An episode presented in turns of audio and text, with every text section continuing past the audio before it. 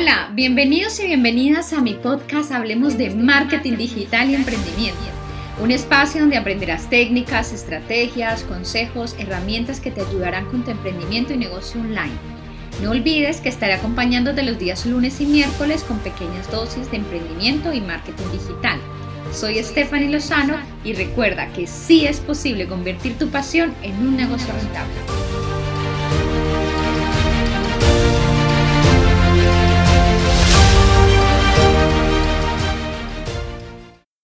Bienvenidos y bienvenidas a un episodio más. Bueno, antes de comenzar quiero explicar un poco el porqué de mi ausencia eh, la semana pasada. De verdad pido disculpas, pero hay momentos en que tenemos que escuchar a nuestro cuerpo, tenemos que escuchar un poco también em, porque somos seres humanos y bueno, he pasado por una situación un poco complicada. Eh, he perdido a, para mí un ser querido, mi, mi, perrita que me acompañó durante muchos años y la verdad que no me sentía en esa emoción y en esa capacidad como de transmitir la energía que normalmente me gusta transmitir en, mis episodios y es por esta razón que decidí mm, parar nunca desde que empecé, que ya va a ser un año casi que empecé mis podcasts, pues nunca lo había hecho.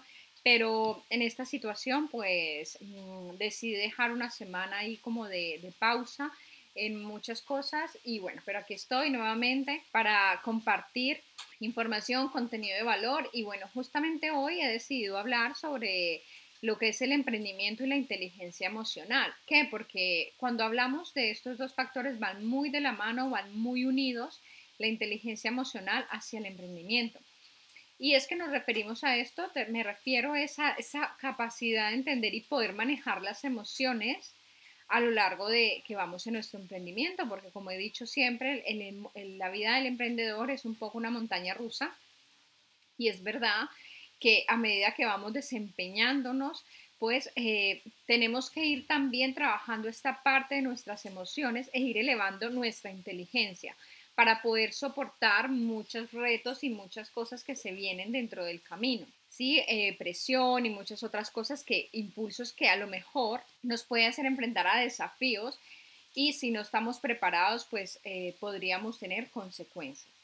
Entonces, una de las cosas que nos tenemos que mm, ir adaptando, que tenemos que ir tratando de, llevar es soportar la presión.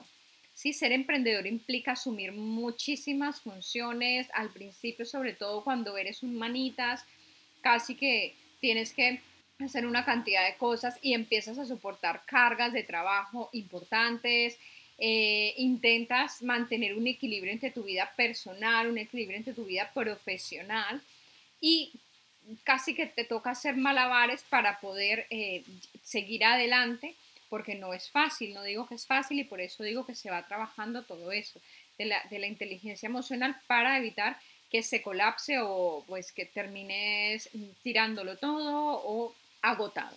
Sí, otra de, de los grandes retos es ganar y generar confianza. Eh, cuando somos emprendedores necesitamos pues eso, que nuestro proyecto lleve al éxito, que transmita a las personas que trabajen y colaboran con nosotros confianza y para eso necesitamos estar nosotros equilibrados y encontrar esa forma tanto de automotivarnos como de motivar a nuestro equipo. Porque si nosotros somos ese pilar y tú no estás motivado, va difícilmente vas a poder motivar eh, a, tu equipo, ¿no? Y transmitir esa confianza. Recuerda que es como, como que eres el modelo a seguir. Mantener el foco es otro de los grandes retos, ya que los pensamientos, emociones negativas pueden hacer que, que, sientas que te estás rindiendo, que no puedes más ante ciertas dificultades. Eh, por eso es tan importante siempre mantener enfocados y no perdernos durante el proceso, ¿no? Es importante también recordar que no podemos estar solos siempre. A medida que vamos emprendiendo, vamos a ir necesitando emprender. No significa un mundo solitario, no significa que tú vas a hacer solo todo porque vas a llegar a un punto en que no vas a poder. Eso es lo bonito de emprender, tener un equipo detrás, tener una, unas personas que te colaboren, que te ayuden y por eso necesitas fortalecerte tú para poder lograr esto. Otra de las cosas es adaptarse a los cambios. En el mundo del emprendedor todo pasa muy rápido y más estamos hablando del emprendimiento digital, donde la era digital va a la velocidad del rayo y todos los días cambias, todos los días, entonces tienes ahí que estar con esa capacidad de poder eh, pues, adaptarte a los momentos difíciles, momentos a lo mejor de crisis, a, a todas estas, todos estos cambios que pueden significar algo para, para tu negocio, ¿no? Y encontrar siempre como esas soluciones y reinventarte. Ahora, ¿qué podemos hacer para mejorar nuestra parte emocional, nuestra gestión emocional como emprendedores?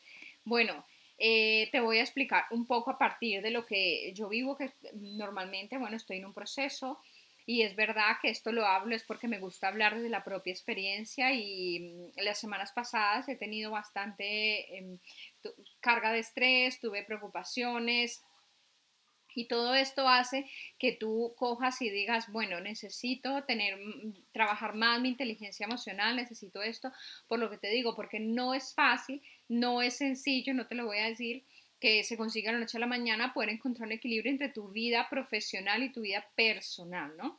Entonces, ¿cómo se puede em, manejar esto? Mira, conociendo nuestras fortalezas y nuestras limitaciones. Esto es importante, encontrar ese momento en que nosotros podemos ir mirando cuáles son nuestros puntos fuertes, esos puntos de mejora tanto a nivel personal como de nuestro negocio.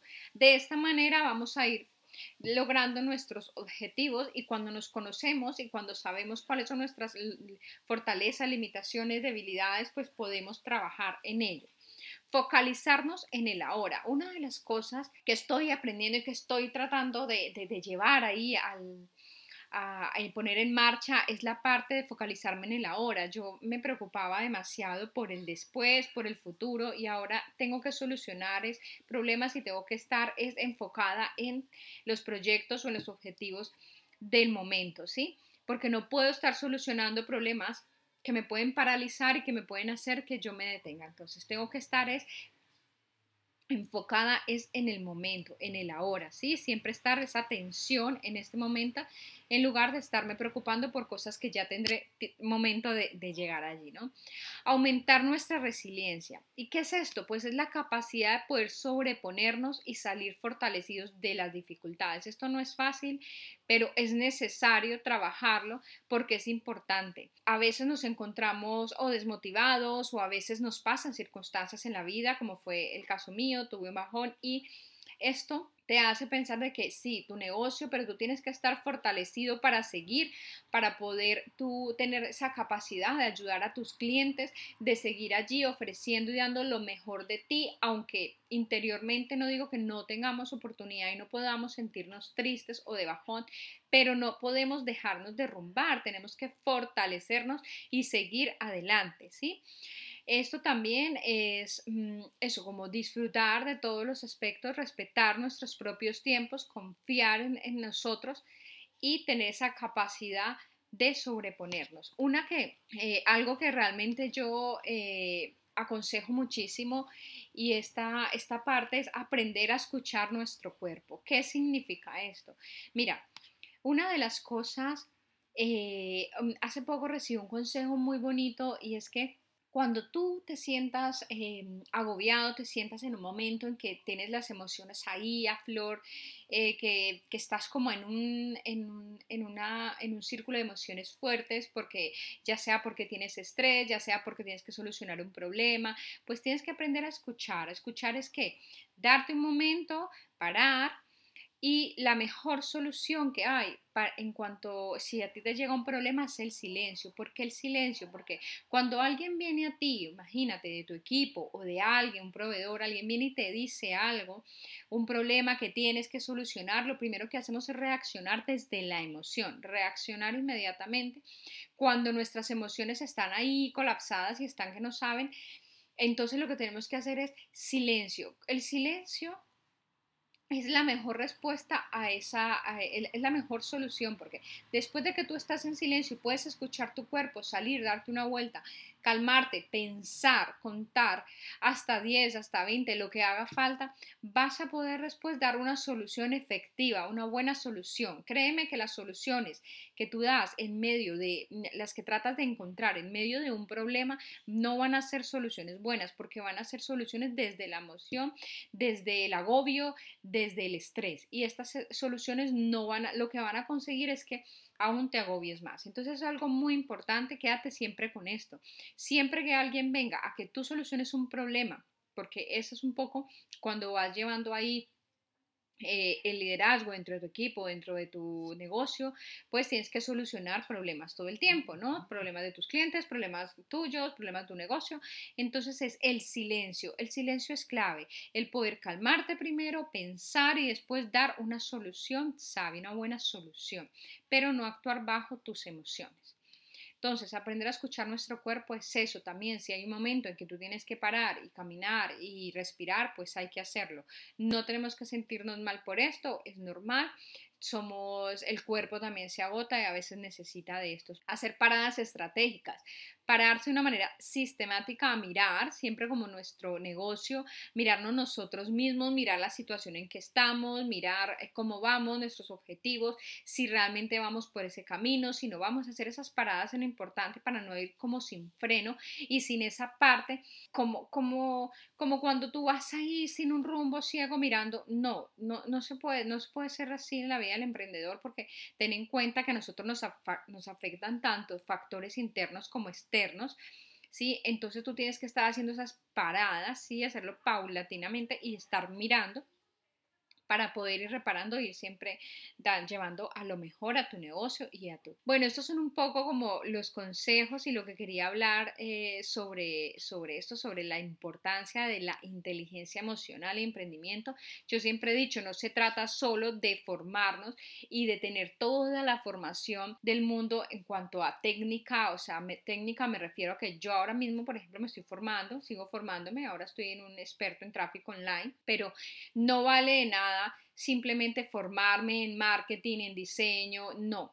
Si tú decides emprender, necesitas otro pilar y ese otro pilar que va a darte el equilibrio que tú necesitas, el que va a dejar, el que te va a ayudar a que tú sigas adelante y a que tengas esa inteligencia es el pilar mental. Tienes que educarte también mentalmente, con lecturas, con libros, con vídeos, como quieras, pero tienes que cambiar tu chip, la mentalidad porque si no, por más, por más eh, conocimientos que tú tengas técnicos y conocimientos sobre una herramienta o conocimientos sobre X tema, tu área profesional, el emprendedor necesita inteligencia emocional y necesita educarse y formarse y crecer a nivel personal. Entonces, esas son mis recomendaciones. Nada, un abrazo, vuelvo y digo ya con toda a iniciar nuevamente esta semana.